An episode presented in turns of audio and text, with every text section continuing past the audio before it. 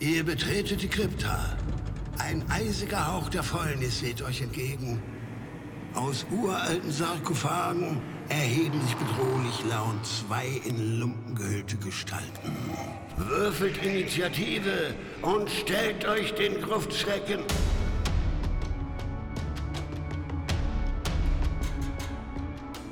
Gruftschrecken, der deutschsprachige Oldschool-Rollenspiel-Podcast.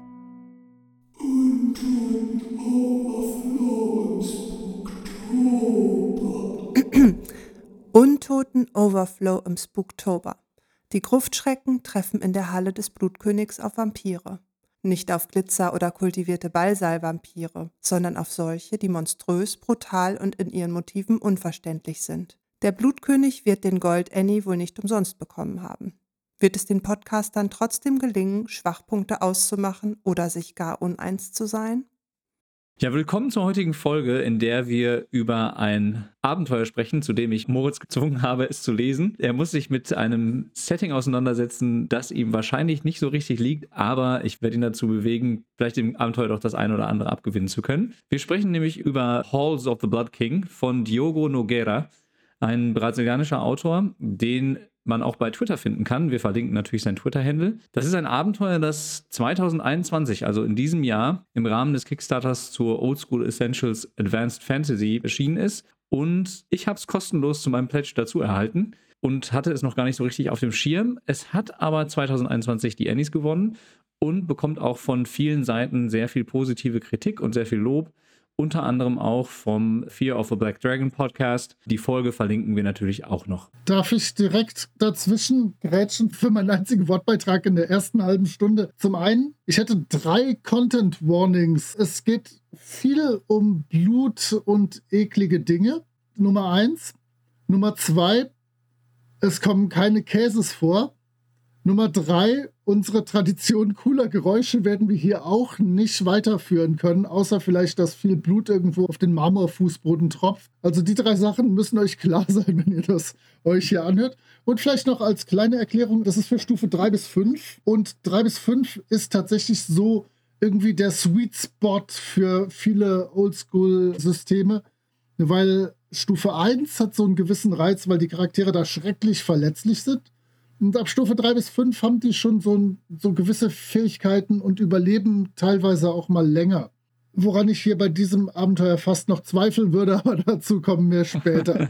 Okay, also ich wollte nur gerade die Content Warnings raushauen. Du bist dran. Du hast ja schon erwähnt, es ist ein Abenteuer für Charaktere der Stufen 3 bis 5. Man kann es mit natürlich Oldschool Essentials spielen, aber eigentlich auch mit jedem anderen Retro-Klon, mit jedem BX-Klon, glaube ich, und ich glaube, das würde sich auch anbieten, mit anderen Spielsystemen sich spielen zu lassen. Das sollte eigentlich kein Problem sein. Die Werte sind ziemlich leicht adaptierbar, glaube ich. Dann wollen wir so ein bisschen anfangen, über die Illustration, das Layout zu sprechen. Das hatten wir uns zumindest fest vorgenommen. Ich kann dazu schon mal sagen, ich finde, das ist super gelayoutet, das Buch. Es gibt wie bei auch schon einigen anderen Abenteuern, die wir uns angeschaut haben, innerhalb des Buches immer kleine Ausschnitte der Karten des jeweiligen Bereichs, der beschrieben wird. Das heißt, es ist sehr übersichtlich, man findet schnell die Dinge wieder, die man sucht. Und das macht ja auch viele der Oldschool Essentials Produkte aus. Dieses tolle und klare Layout, was ja auch Gavin Norman sich für seine Bücher ganz klar als Ziel gesetzt hat.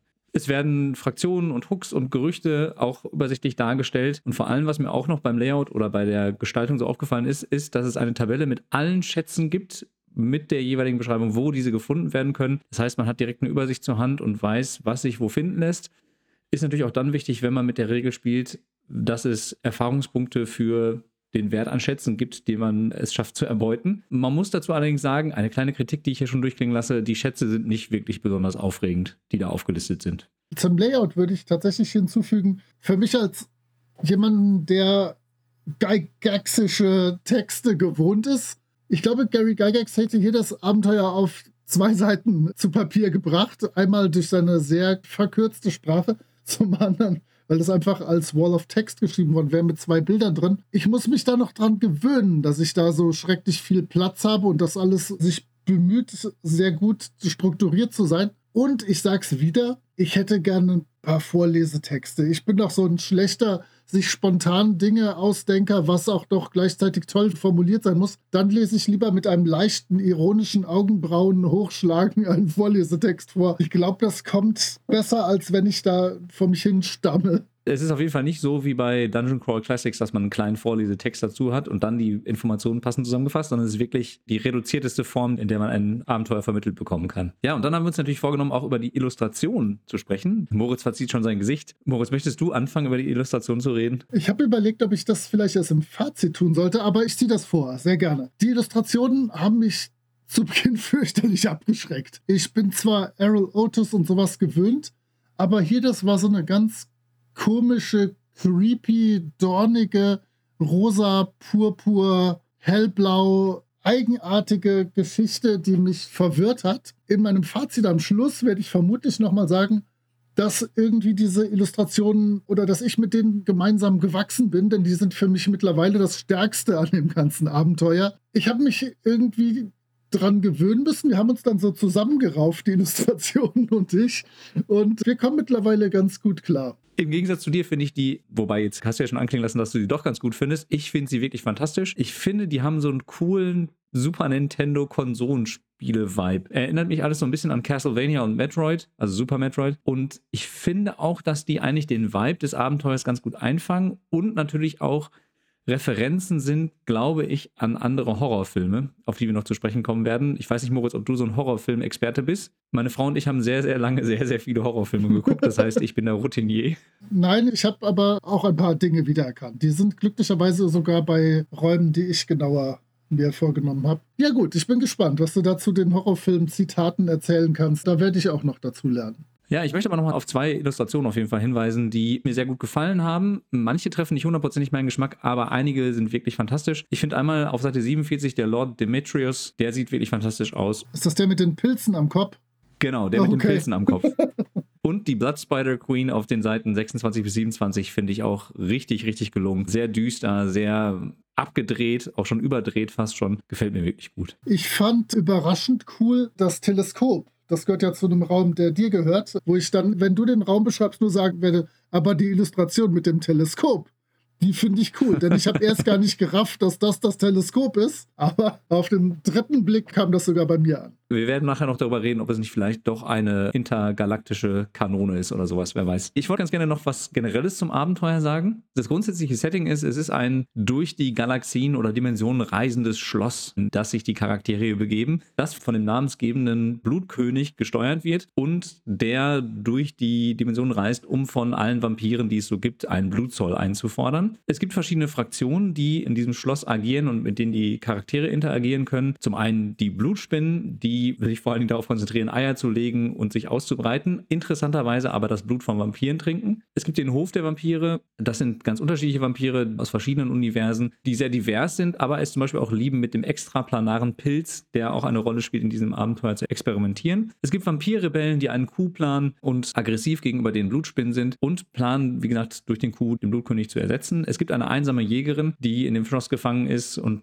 die wenig Motivation hat, außer Vampire töten zu wollen. Und es gibt die Void Fungi, diese intergalaktischen Pilze, die alles infizieren und expandieren wollen, die mir mit am besten gefallen, aber dazu später mehr. Ich habe mir auch angeguckt, welche Plothooks es gibt für Charaktere. Die finde ich alle eher so durchwachsen. Da hat mich jetzt keiner überrascht. Bis auf den einen Plothook, den ich ganz gut fand, dass ein Magier das mächtigste Blut braucht, um einen entsprechenden magischen Gegenstand herzustellen. Und dieses mächtigste Blut trägt natürlich der Blutkönig in einer Fiole um den Hals. Es gibt auch ungeklärte Mysterien, die hier angeteasert werden. Da hatten wir auch schon mal in einer Folge darüber gesprochen, dass das durchaus interessant sein kann. Und es werden die Merkmale von Vampiren generell auf einer Seite nochmal zusammengefasst und erläutert. Und direkt passend zu unserer letzten Folge, Moritz, Alternativregeln zum Lebenskraftentzug werden hier auch dargestellt. Ich würde da die Variante, die hier angeboten wird, mit temporären Attributspunktverlusten wählen. Also die Attributspunkte, die verloren gegangen sind, regenerieren sich dann bei einer Rast.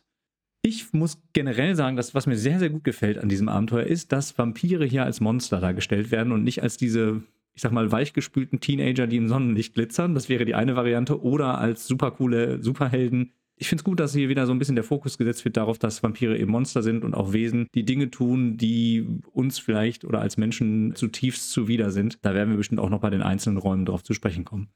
Und es gibt noch einen Zeitcounter, der im Hintergrund abläuft und durch den sich die Zufallsbegegnungen verändern und das Schloss schließlich am Ende in eine andere Dimension reist, wenn man zu lange dort verweilt, was natürlich auch cool sein kann, was man auch nutzen kann, um zum Beispiel auf andere Planeten zu reisen oder in andere Dimensionen. Da könnte man direkt mit dem Purpurplaneten dran anknüpfen. Ich möchte einfach nur zwei Dinge noch ergänzen, die mir noch aufgefallen sind. Ansonsten könnten wir uns die paar Räumchen angucken. Einmal, wir haben nicht gesagt, dass diese interessanten Illustrationen, ich sage mal interessant mit Airquotes, weil interessant sind sie definitiv, egal was man von ihnen halten mag, sind von Justine Jones. Den Namen werde ich mir auf jeden Fall mal merken und schauen, ob ich über die noch stolpern werde. Und ich fand sehr schön im Intro-Text des A Manner from a Dimension of Horror and Pain. Das hat ein bisschen was für uns ältere Menschen von Ravenloft und Graf Strat von Zarowitsch. Nun denn, aber es ist tatsächlich irgendwie, ja, die, die unappetitliche Fassung davon. Denn während ja Strat mehr so weltmännisch und so ein Party-Dude ist im Prinzip, der, der Gothic Party-Dude, haben wir hier echt eklige Viecher, mit denen wir es zu tun haben. Und auch das wird in meinem Fazit noch vorkommen. Ich weiß nicht, ob ich dich da am Schluss mit überraschen kann oder ob du damit schon rechnest oder das ähnlich siehst. Wir werden das feststellen. Wir werden sehen. Das heben wir uns fürs Ende der Folge auf. Da müssen die HörerInnen jetzt so lange durchhalten und auf jeden Fall bis zum Ende hören. Genau. Wir haben uns wie gehabt und wie bewährt jeweils fünf Locations, fünf Räume vorgenommen, die wir uns genauer angeguckt haben. Ich habe mich diesmal so ein bisschen auf Tore spezialisiert. Ich bin wahrscheinlich der Gatekeeper des Podcasts. Und zwar ist äh, Location 1 das Biting Gate. Da haben wir ein rostiges Doppelportal in Form eines Schlundes, wie eigentlich jedes verdammte rostige Doppelportal sein sollte. Da ist schon sehr stylisch die Nebeninfo, dass aus dem weiter entfernten Haus klassische Musik erklingt. Da denkt man schon, oh, das wird der Graf Strat sein. Aber nein, das ist ein völlig anderer Vampir, auf den man dann trifft. Witzig finde ich, dass da die Blutsklavenwachen schon vorgestellt werden. Da stehen nämlich zwei am Tor. Die hätten gerne Einladungen. Weiß ich nicht, vielleicht ist die Gruppe ja irgendwie an Einladungen gekommen und kommt so rein. Aber wenn nicht, müssen sie sich mit denen prügeln und dann später auch noch mit dem beißenden Tor prügeln. Diese Blutsklavenwachen haben einen coolen Mechanismus, denn wenn sie ihren Moralwurf nicht schaffen, dann kommen sie zu sich und betteln plötzlich um Hilfe. Dann merken sie, oh, Moment, äh, hier ist irgendwas faul, ich will das hier so gar nicht tun. Finde ich eine ganz fluffige Idee. Leider wird nicht genauer ausgeführt, wie dieses Betteln um Hilfe sich nun auswirkt. Ob die die Gruppe verstärken, ob die einfach nur weglaufen wollen oder wie man denen helfen kann, wird nicht genau gesagt. Aber wir können ja einfach mal versuchen, irgendwie diese Männer zu zerstören. Hier treffen wir das erste Mal auf einen Mechanismus, in den Diogo Noguera verliebt ist, und zwar Rettungswürfe gegen Odemangriffe. Denn bei so ziemlich jedem Gegner und jedem Effekt kann man einen Rettungswurf gegen Odemwaffen machen, um irgendwas zu vermeiden. Hier zum Beispiel, wenn man mit ihrem Blut in Kontakt kommt, erleidet man Schaden. Wenn einem dieser Rettungswurf gelingt, dann nur die Hälfte. Das Biting Gate hat natürlich lange Zähne. Es macht malende Geräusche, weil es schon ein bisschen verrostet ist. Und was sehr schön ist, es hat mich an meine Tochter in ihrer Pubertät erinnert. Es hat zwei Feueropale als Ziersteine an den Zähnen. so muss das doch bei dem Biting Gate sein. Das Biting Gate greift an, wenn die SC zu nahe kommen. Und wir haben hier direkt schon mal einen Showstopper. Und zwar, man kann das nur mit magischen Waffen verletzen. Also, wenn also meine Gruppe mit SC der Stufen 3 bis 5 bisher von mir da an der kurzen Leine gehalten wurde, dann ist das Abenteuer hier beendet und wir können uns umdrehen und wieder nach Hause gehen. Aha, nicht ganz. Ich glaube, es gibt ja noch einen zweiten Eingang. Man kann ja noch über, glaube ich, die Weinranken hineinklettern. Also alle SpielerInnengruppen, die ich kenne, wenn das Haupttor nicht geht, die gehen dann weinen nach Hause. dann war's das. Die bringen keine Kreativität mit, sondern gehen direkt zurück. Genau, Tor scheiße, Tor zu, geht nicht. Oder sie lassen sich einfach töten, alle Charaktere sind erledigt und sie bemerken gar nicht, dass sie das Tor nicht verletzen. Das war's für mein Biting Gate. Hast du da noch was hinzuzufügen? Nö, eigentlich nicht. Mir gefällt das gut. Ich finde, das ist ein cooler Einstieg in das Abenteuer genau. und mit direkt ein paar coolen Dingen, die passieren. Also, wenn das die erste Begegnung mit diesem Schloss ist, finde ich das durchaus solide. Ja, ich habe mir als nächstes, ja gut, wie übersetze ich es? Im Englischen heißt es Headroom. Ich nenne es mal wohlwollend das Hutzimmer.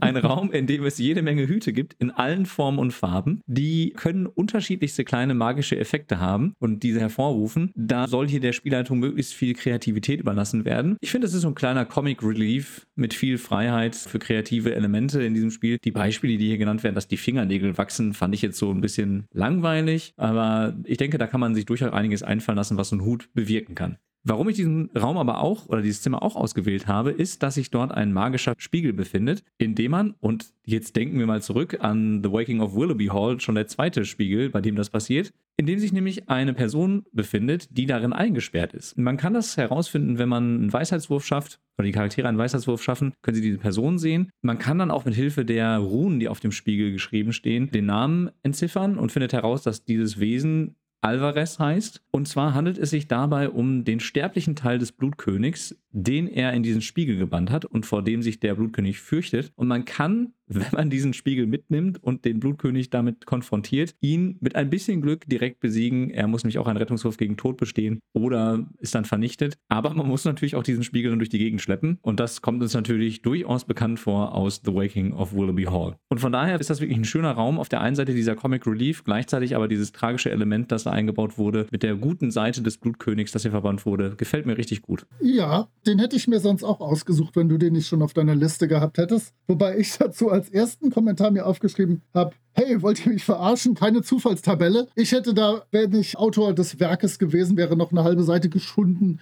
indem ich mir verrückte Hutdinge ausgedacht hätte. Und ich werde, wenn ich in Zukunft in neueren OSR-Abenteuern als Spieler beschäftigt bin, werde ich alle Spiegel mitnehmen, die ich nur irgendwo finde. Das weiß ich jetzt schon. Das scheint so ein Trend zu sein. Vielleicht, wenn wir nicht über Käse oder Geräusche reden, wenigstens über Spiegel. Mal schauen, ob sich da was mitmachen lässt. Ja, Spiegel und Pilze sind total angesagt, aber dazu später mehr. Ja, Pilze sind super. Ich habe mir dann den Games Room das Spielezimmer angesehen und beim ersten Überblättern, ich überfliege die Abenteuer mal erstmal so, war ich total enttäuscht davon. Und beim genaueren Ansehen dachte ich, der ist verdammt cool eigentlich. Und zwar, es ist ein Spielezimmer und in diesem Spielezimmer stehen vier Tische. Auf einem Tisch sind Kartenspiele, auf einem steht Miniature Games. Das heißt, wir würden wahrscheinlich Tabletop da drauf stellen. Ein Jenga-Turm, und ein Tisch mit einem Brettspiel. Und in diesem Raum befindet sich eine geisterhafte Spielleiterin, ein bebrilltes, junges, nerdiges Mädchen, was irgendwie ein bisschen trübtassig ist, aber Bock hat, mit Leuten zu spielen. Und pro gespieltem Spiel gibt es ja eine Info zum Geschehen der Burgpreis. Das heißt, da kann ich als Spielleitung coole Informationen noch rausgeben, die vielleicht später mal helfen können. Und natürlich habe ich mir dann vorgestellt, wie ich dann in meinem eigenen Spielekeller, wo wir die Spielrunde haben, nebenan so vier kleine Tische aufstelle mit den jeweiligen Spielen drauf, die ich spielen möchte und dann mich direkt da dran setze. Das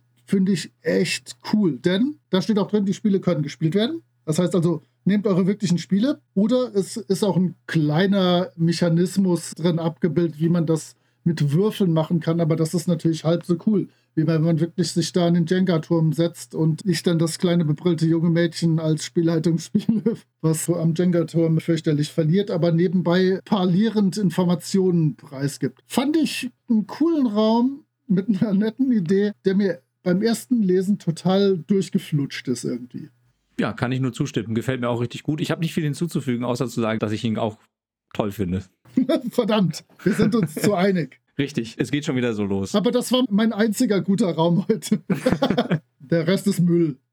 ja, der Rest sind wieder nur Türen und Spiegel und Pilze. Okay, wir kommen zum nächsten Raum, den ich mir ausgesucht habe, nämlich den Blood Spider Court. Das ist ein Raum, in dem die Blutspinnenkönigin residiert mit ihren Untergebenen. Es handelt sich um eine Höhle mit Stalaktiten und einem knöchernen Thron und natürlich ist alles voller Spinnennetze. Es muss natürlich auch ein bisschen düster dahergehen. Sie selber ist ein gigantisches Spinnenmensch-Mischwesen, umgeben von ihren sorgfältig sortierten Eiern, die kurz davor sind, auszuschlüpfen. Und ich habe ja vorhin schon mal erwähnt, dass ich diese Illustration, die gewählt wurde, um diese Blutsspinnenkönigin abzubilden, wirklich, wirklich cool finde. Und ich werde gleich nochmal so ein bisschen ausführen, warum ich das so passend finde. Sie will die Charaktere allerdings gar nicht unbedingt töten, sondern sie eigentlich ausnutzen, um ihre eigene Position zu stärken. Und durch diese Illustration und durch diese ganze Beschreibung dieser Blutspinnenkönigin, finde ich, hat das hier einen ganz, ganz starken Vibe von Alien. Erinnert mich total an Alien. Ich glaube, es ist der zweite Teil, in dem die Königin vorkommt, die Eier, die auf dem Boden stehen und kurz davor sind zu schlüpfen oder aufzubrechen. Gegebenenfalls kann man vielleicht dann schon die Bewegungen sehen in diesen durchscheinenden Spinneneiern. Ich finde, das kann ein gutes Horrorelement in diesem Abenteuer sein. Man muss aber auch dazu sagen, dass dieser, dass ja auch teilweise so ein paar Gore-Elemente eingebaut wurden. Es gibt nämlich die Chance, dass man den Raum betritt und diese Blutspinnenkönigin gerade dabei ist, Menschen zu quälen.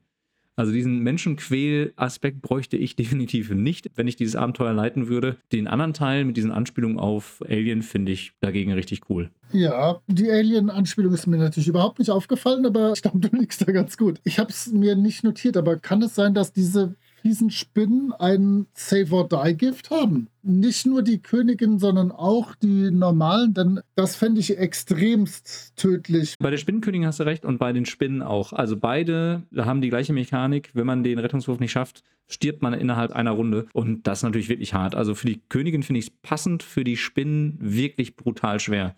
Denn wie gesagt, Save-or-Die-Effekt ist ja im Prinzip Schnuppe, welche Stufe du hast. Aber du bist natürlich rüstungsklassenmäßig dann auch noch nicht so gut aufgestellt wie siebte, achte, neunte Stufe und die Chance, dass du getroffen wirst und dann den Rettungswurf verbaselst, ist natürlich gar nicht schlecht. Aber man muss ja auch mit diesen Spinnen eigentlich gar nicht kämpfen. Genau. Wäre vielleicht dann die bessere Option. Ich würde dann wahrscheinlich als Spielleitung da direkt mal irgendwie dieses Gift hinten vom Stachel tropfen lassen oder so, damit meine SpielerInnen Bescheid wissen, dass da irgendwas gebacken ist. Aber das fand ich super krass. Ganzer Raum mit Spinnen mit Save-or-Die-Effekten. Ja, ich habe gerade nochmal nachgeguckt, es sind bis zu zwölf. Ja. Also zwei wie sechs Spinnen. Also die Wahrscheinlichkeit ist ziemlich hoch, dass dann einer der Charaktere da auf jeden Fall ins Gras beißen muss. Also fand ich knallhart, aber sonst fand ich den Raum auch relativ stylisch, genau. Aber auch wieder eklig. Wir sind jetzt so im 18er, 19er, 20er Raumbereich und kurz davor waren Küche und Speisekammer, über die wir nicht sprechen wollen, über die ich auch gezielt nicht sprechen möchte, denn da sind einfach eklige Sachen, die ich in meinem Rollenspiel gar nicht brauche. Da habe ich sämtliche Lines und Veils hochgefahren sind eigentlich bei mir sogar eher Lines, wenn da irgendwelche Snacks genauer beschrieben werden, die diese Vampire und wahlweise auch die Spinnen da haben. Das ist nicht meins und deswegen vorgreifend zum Fazit würde ich mich sehr schwer tun mit der ganzen Geschichte, auch wenn ich anerkenne, dass es eine stabile Geschichte ist. Aber dazu mehr später. Aber ich hake da nochmal kurz ein. Ich habe da nämlich mehr auch Gedanken zu gemacht, wie man damit umgehen kann. Also erstens finde ich, das ist ja ein Raum, der so keine wichtige Rolle spielt für das Abenteuer. Das heißt, man könnte den ja auch problemlos rauslassen. Das ist das eine. Das andere ist, was man durchaus auch vielleicht in Anführungsstrichen positiv heraussehen kann, dass es eben deutlich macht, dass man es mit Wesen zu tun hat, die eben nicht unseren menschlichen Standards entsprechen und durchaus auch Dinge tun, die wir abstoßend finden. Und von daher finde ich, kann man das, wenn man das seinen SpielerInnen zumuten kann und vielleicht auch entsprechende Schutzmechanismen wie so eine X-Karte einbaut, dann finde ich das durchaus angebracht, wenn man deutlich machen möchte, dass es eben keine Menschen sind, übernatürliche Menschen, mit denen man das da zu tun hat, sondern wirklich Monster, gegen die man da kämpft. Das kann auch durchaus dann wieder motivierend wirken, auch gegen diese Vampire vorzugehen. Genau, ihnen das Handwerk legen. Jawohl. Genau. Alles klar. Ähm, kommen wir von den unappetitlichen Sachen zur nächsten Tür. Und zwar Raum 11 sind die Monstrous Doors. Jawohl, wieder eine Tür. Und da haben wir wieder eine tolle Illustration und ich habe sofort die Tomb of Horrors Anlehnung darin gesehen. Das ist natürlich die Tür, die auf der Illustration auf der Rückseite des AD&D 1 Abenteuers zu sehen ist. Natürlich perspektivisch ein bisschen anders, aber das ist genau der Kopf, der da diesen nächsten Raum bewacht. Ich habe ein bisschen Probleme damit. Vielleicht kannst du mir das klären. Du bist ja Englisch noch höher gebildet, deswegen schauen wir mal, ob wir das gemeinsam hinkriegen. Zum einen finde ich cool, dass diese Tür eine Monstrosity spürt und dann sich direkt öffnet. Das heißt, vielleicht sollten die Charaktere monströs genug sein, geht sowieso schon auf und lässt sie rein. Ansonsten will dieses Tor, dass die Gruppe hier ihm eine überzeugende Antwort geben, weshalb die Charaktere durch wollen. Was zum Henker ist denn da eine überzeugende Antwort? Ich will den Blood King tot machen oder was wäre das monströs genug? Oder mir ist der Fußball durchs Fenster geflogen. Was zum Henker findet die Tür da angemessen? Und außerdem bevor du gleich mehr mit dem Tor auf die Sprünge hältst, ich finde das total mimi, mimi, mimi. Denn das Ding greift an, sobald die zu nahe kommen und nicht die richtige Antwort geben. Aber wenn es mies für das Tor läuft, dann ruft es um Hilfe und äh, Blutsklavenwachen kommt und rettet mich. Und natürlich hier wieder das nächste Mal, auch da gibt es wieder die Ode- und Waffenrettungswürfe, die hier im Dutzend billiger daherkommen. Hast du irgendwie aus dem Text rauslesen können, wie man sich qualifiziert, um da durchzukommen? Nein. Ja, das, das, ist, das ist schön. Da helfen mir auch meine Englischkenntnisse nicht weiter. Da muss man, glaube ich, als Spielleitung mal wieder kreativ sein. Wow, wer will denn sowas? ja, niemand.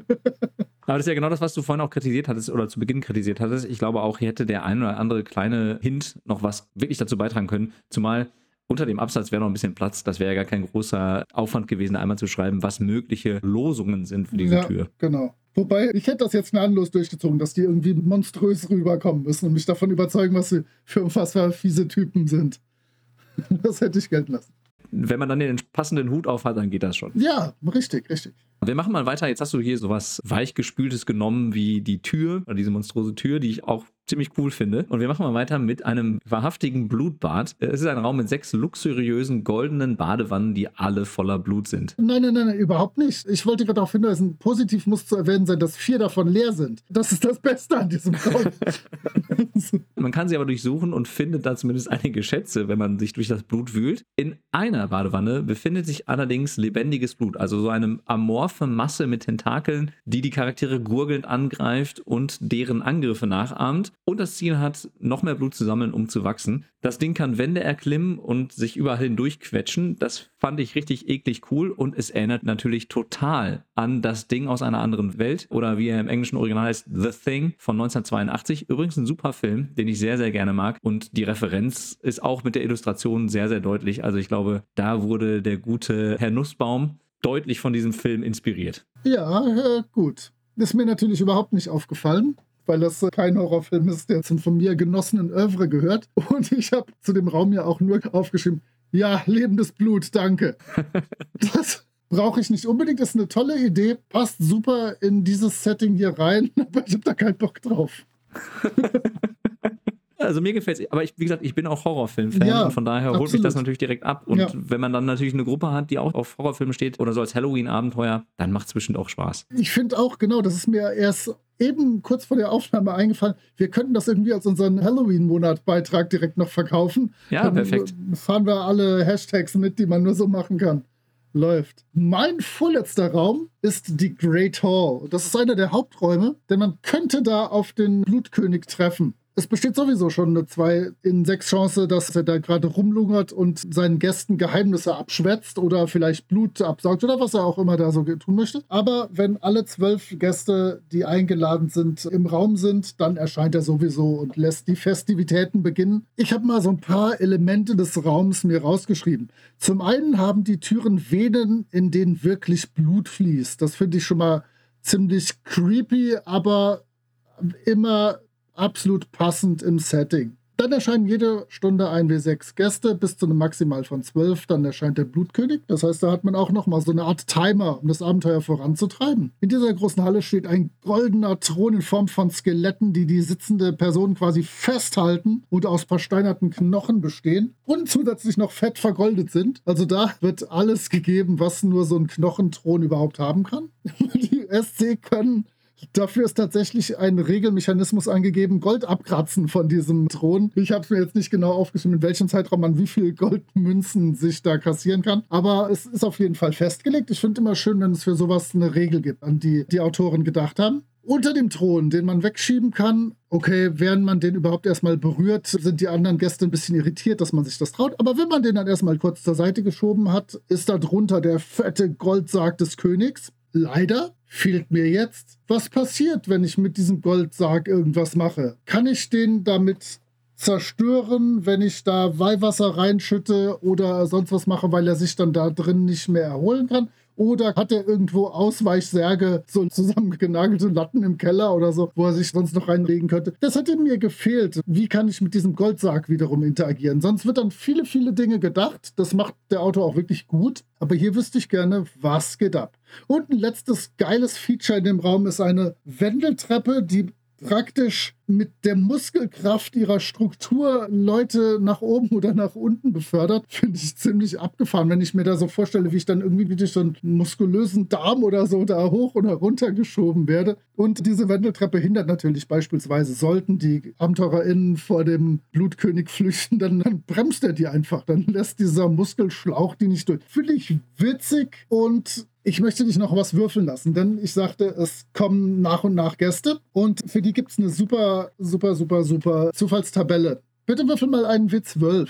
Das mache ich doch glatt. Das ist eine 6. Wir haben es mit Jeta Toughskin zu tun. Bitte doch mal einen W12, um zu gucken, wie Jeta aussieht. Und ich weiß bisher noch nicht mal, ob es eine Dame, ein Herr oder was auch immer ist. Eine 11. Translucent Crimson Shadow No Visible Detail. Das heißt, eine durchscheinende Gestalt mit scharlachrotem Schatten und man kann nicht genau erkennen, worum es sich handelt. Die Persönlichkeit bitte ein W12. Oh Gott, da sind ein paar, die finde ich sehr komisch. Da musst du dann spontan übersetzen. Eine 4. Ah, Secretive kriege ich hin, ist ein wenig verschlossen und hält sich wahrscheinlich ein bisschen abseits, während die anderen wild tanzen und schmutzige Vampirlieder singen. Und welches Secret verbirgt Jeta? Bitte ein W12. Oh, eine 12. Oh hat einen Rivalen oder eine Rivalin des Blutkönigs mit wichtigen Informationen versorgt. Das heißt, wenn der Blutkönig sich mit Jeta unterhalten wird in einem kleinen Tête-à-Tête, wird es problematisch für Jeta.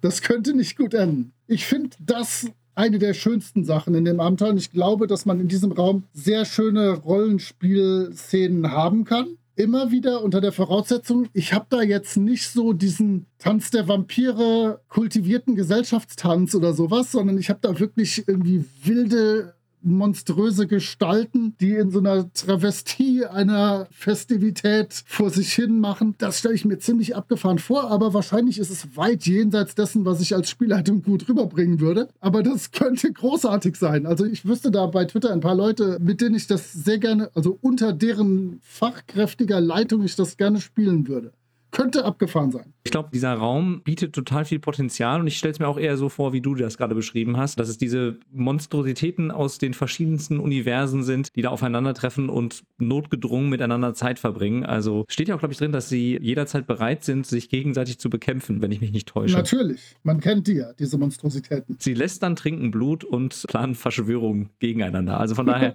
wie Vampire halt so sind. Was man halt so den ganzen Tag macht. Gut, wir gehen von der großen Halle raus auf den Balkon. Dort findet sich nämlich ein gigantisches, von Blumen umgebenes Teleskop. Und natürlich, wie man das als gute SpielerInnen macht, man schaut durch das Teleskop und wenn man durch dieses Teleskop blickt und auf den grünen Stern schaut, den man am Himmel sehen kann, erfährt man mehr über die Erinnerungen des Blutkönigs. Man kann sich aber auch umschauen und andere Planeten entdecken, zum Beispiel den Purpurplaneten, der ist mir sofort in den Sinn gekommen. Und da wird auch direkt darauf hingewiesen, dass man hier schön weitere Plots legen kann und die Neugier der Charaktere oder der SpielerInnen wecken kann, um dann daran anzuknüpfen. Die Pflanzen, die da zu sehen sind, die um das Teleskop herum wachsen, sind ruhig, weil sie schon gefüttert wurden. Das heißt, sie sind so ein bisschen wie eine träge Würgeschlange, die schon eine Mahlzeit intus hat und sind eigentlich so weit ungefährlich. Man kann sie aber auch ungewollt oder gewollt aufwecken und dann sind sie natürlich eine Gefahr für die Charaktere. Ich wollte mal sagen, ich finde die Illustration dazu auch ziemlich cool. Du hattest sie ja auch vorhin schon erwähnt. Es hat so ein bisschen was Giga-mäßiges, finde ich, vom genau. Style her. Ja. Und von daher gefällt es mir wirklich richtig gut. Passt auch wieder zu Alien, also die Referenzen sind definitiv da. Ist dir aufgefallen, wenn man das Teleskop zerstören möchte? Was muss das Teleskop für einen Wurf absolvieren, um nicht zerbrochen zu werden? Richtig! Ein Rettungswurf gegen Odemwaffen. Das ist ein Träumchen. Der hat da echt irgendeinen Drachenfetisch wahrscheinlich gehabt, der Diogo. Aber man kann nicht alles haben. Aber es gefällt mir trotzdem gut. Also ich finde, das ist ein cooler Raum und gerade dieses Element, in den Himmel zu schauen und nochmal zu den Sternen zu blicken und da verrückte Dinge herauszufinden, das gefällt mir richtig gut. Ja, ich fand das langweilig.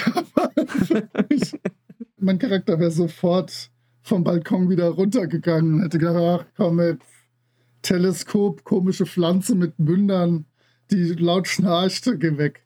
Mein letzter Raum ist das Observatorium. Und auch da haben wir wieder eine sehr, sehr coole Illustration beziehungsweise ja doch, nee, genau, eine Illustration und auf der Karte sieht man schon, wie dieses Planetensystem, was sich darin befindet, aussieht. Wir haben eine hohe schwarze Decke mit aufgemaltem Nachthimmel. Da dachte ich schon, was zum Henker. Hier ist so viel Magie unterwegs. Warum muss man den dämlichen Nachthimmel da aufmalen? Macht doch da irgendwelche coolen blitzenden Magiesterne hin, die sonst was machen mit Sternschnuppen und was weiß ich was.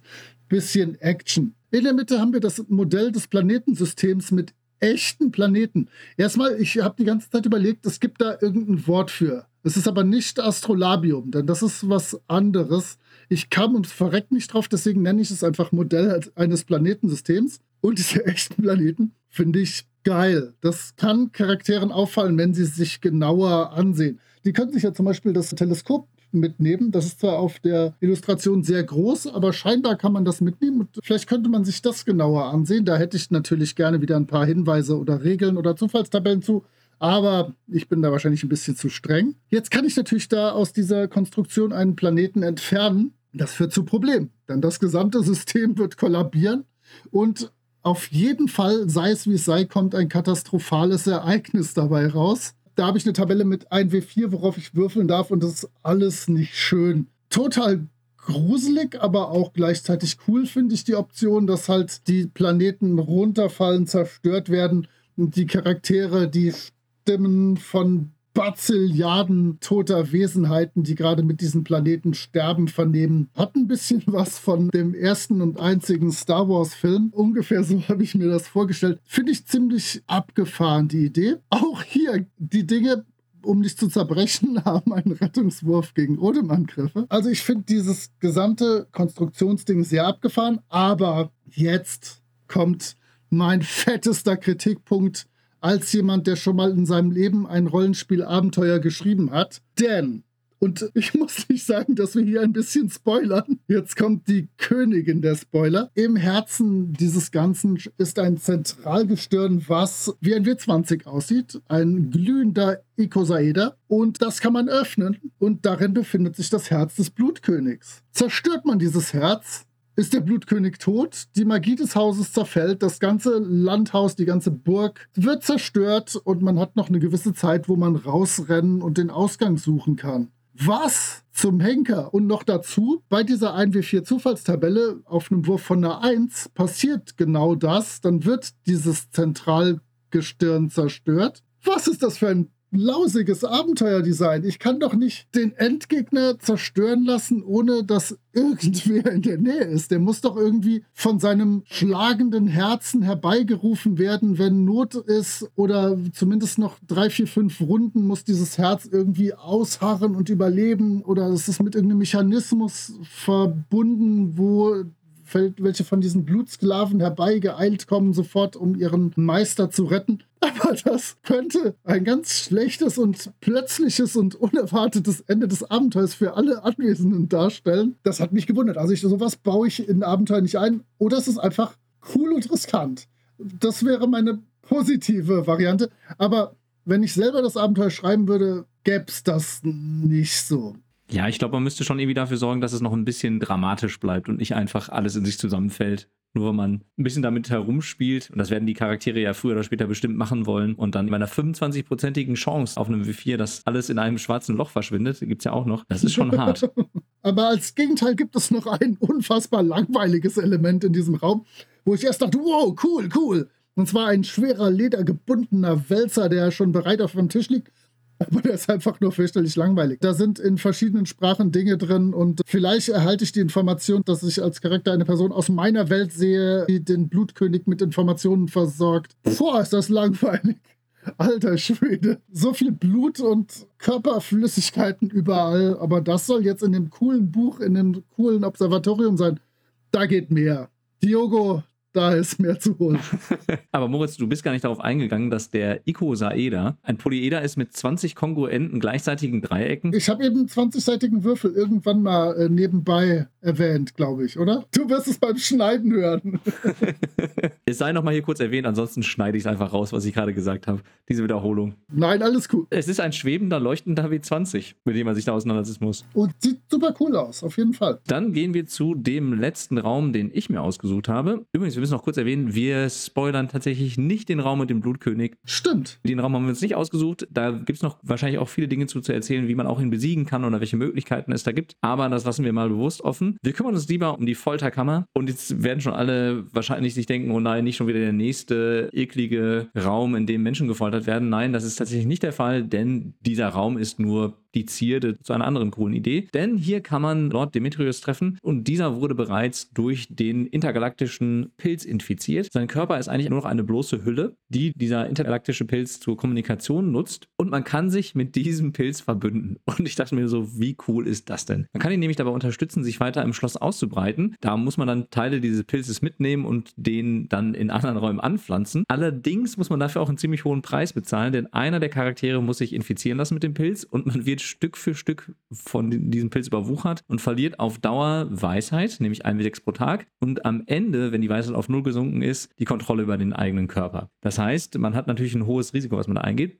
dafür kann man aber alles wahrnehmen, was in den Räumen geschieht, in denen sich der Pilz verbreitet. Und zwar so, als wäre man selber dort anwesend. Man bekommt schon ein bisschen was für diesen teuflischen Pakt, den man da eingeht. Aber man muss sich auch dessen bewusst sein, dass man früher oder später den Charakter ad acta legen muss. Aber ich fand die Idee ziemlich cool. Es hat natürlich auch so ein bisschen was von Hilf die Körperfresser kommen. Und von daher fand ich das auch wieder eine coole Horrorfilm-Referenz und eine tolle Idee, eine andere Art von Monstertyp auch unterzubringen in diesem Abenteuer. Ja, die Körperfresser waren tatsächlich, glaube ich, eine der wenigen Horrorreferenzen, die ich äh, mitbekommen habe. Wahlweise auch die Futurama-Folge mit diesen Dingern, die sich an den Kopf setzen und dann auch das Denken bestimmen. Die Gehirnschnecken. Genau, die Gehirnschnecken, richtig. Die beim Freya nicht viel ausmachen. Ich habe mir zu dem Raum nur aufgeschrieben, ui, Pilzinfektion unschön. Aber du kommst hier in dem Raum auf was, was ich auch im Fazit gleich nochmal sagen werde. Deswegen halte ich jetzt die Klappe dazu. Okay, dann gehen wir doch zum Fazit über, oder?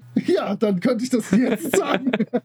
Wolltest du nicht noch einen geschmeidigen Übergang von diesem Raum machen und dann kommen wir zum Fazit? Dann wirklich nicht ganz so schlecht. Okay, der geschmeidige Übergang, den wir schon vorher angedacht haben, klug wie wir sind, ist nämlich, dass wir in unserer nächsten Folge, um schon mal einen kleinen Spoiler für die nächste Folge zu geben, ebenfalls über ein Abenteuer sprechen werden, das schon wieder was mit Pilzen zu tun hat. Das scheint eine neue Tradition zu werden, dass wir uns auf Oh, ich wollte gerade sagen, Nahrungsmittel konzentrieren, aber ich bin mir nicht so sicher, ob alle Pilze, über die wir bisher gesprochen haben, ausgezeichnete Nahrungsmittel sind. Aber wir werden über ein Abenteuer aus der Advanced Adventures Reihe sprechen und zwar das allererste. Moritz, du darfst den Titel nennen. Das heißt Pod Caverns of the Sinister Shroom und es ist einfach großartig und es ist mal wieder Matt Finch, den ihr ja ab und zu schon mal gehört habt bisher. Und ich glaube, ich darf ja jede zweite Folge hier bestimmen, was passiert. Ich werde uns da durch die Advanced Adventures Reihe vom großartigen Expeditious Retreat Press Verlag durchhetzen, dass es eine wahre Pracht ist. Und ich möchte darauf hinweisen, in meinem, würde fast sagen, Lieblingsabenteuer, was ich geschrieben und veröffentlicht habe, in die Katakomben des Nekromanten für Dungeon Slayers, ist eine super coole Pilzkammer drin mit wunderbaren Pilzdingen. Also ich bin tatsächlich Experte auf diesem Gebiet. Also ich bin veröffentlichter Pilz-Sachverständiger, möchte ich geradezu sagen. Und freue mich sehr schon auf die Pod Caverns of the Sinister Shrew. Dann kann ja nichts mehr schiefgehen. Nein, nein. Dann gehen wir jetzt mal zum Fazit über. Moritz, du darfst gerne beginnen. Ja, das ist Licht und Schatten. Ich habe mir ein paar Dinge notiert. Also riesiger Vorteil ist die große Freiheit, die meine Gruppe in diesem Gebäude hat. Weil du kannst da wirklich einmal mit fast allen Dingen, die zumindest prominent aufgezählt sind, interagieren. Du kannst mit unterschiedlichen Fraktionen dich verbünden, dich gegen sie stellen. Wie du sagst, selbst mit den abgefahrenen Weltraumpilzen, die ein bisschen was Lovecrafteskes haben, kannst du dich verbünden. Das ist für mich das ganz große Plus. Mittlerweile, nachdem ich es mir öfters und länger angeguckt habe, sind auch die Illustrationen für mich auf der Plusseite.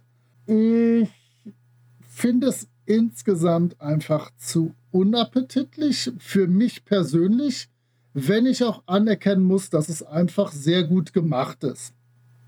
Zum Layout habe ich ja schon gesagt oder haben wir schon gesagt, es ist wieder sehr, sehr klar, wie das bei der ganzen OSI-Reihe ist.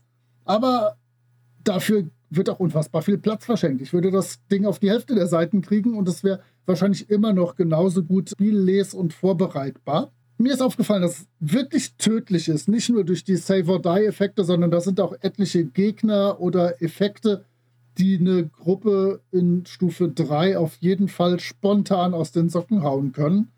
Also ich würde es fast eher als für Stufe 5 angemessen finden.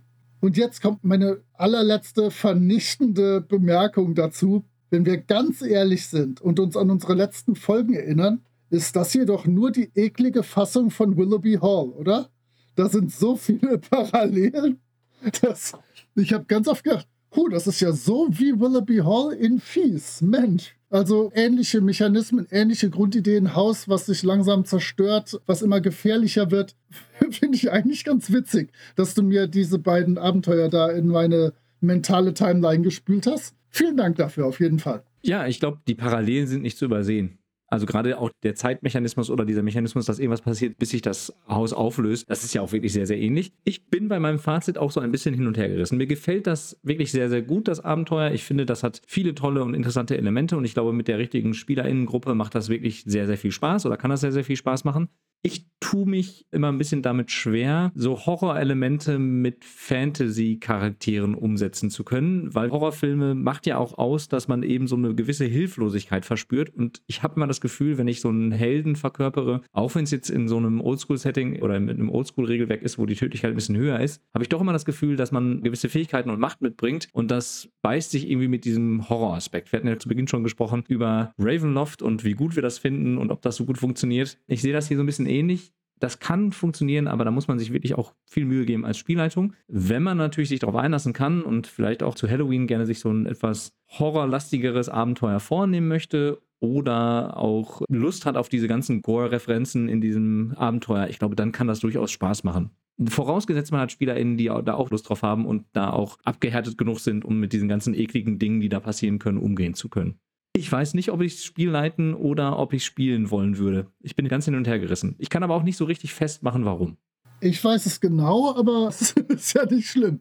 Ich kann definitiv anerkennen, dass es ein wirklich, wirklich gut gemachtes Abenteuer ist. Deswegen würde ich da gar nicht meckern wollen. Es ist einfach nichts, was ich gut spielleiten könnte und was ich, glaube ich, auch einfach nicht gut spielleiten wollte. Also, das ist eine gute Mischung, dass ich meine Grenzen kenne und sowohl meine Spielleiterkunst als auch meine Ekelgrenzen. um nochmal so ein bisschen positiver daraus zu gehen, ich glaube, spielen würde ich schon. Auf jeden Fall. Wenn mir das jemand sagt, wir spielen das und ich habe eine Spielleitung, die da wirklich Bock drauf hat und das gut rüberbringen kann, auf jeden Fall. Ich glaube, da hat man auch als Spieler in wirklich viel Spaß mit.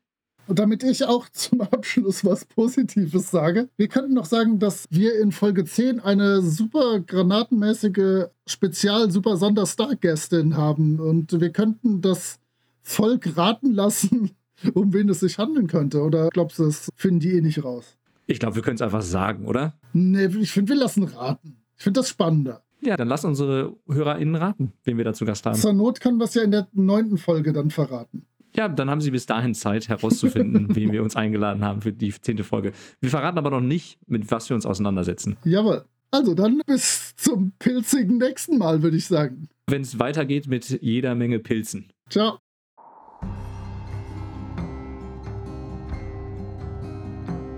Ihr findet die Gruftschrecken unter anchor.fm slash Gruftschrecken, unter twitter.com slash Gruftschrecken und über alle gängigen Podcatcher. Vielen Dank an Sascha von Yellow King Productions für die Produktion des Intros. Dank auch an Nick DiSalvo und seine Band Elder für die freundliche Genehmigung, ihren Song 3 für das Outro nutzen zu dürfen. Wir freuen uns über inhaltliches Feedback, positive Bewertungen und neue HörerInnen.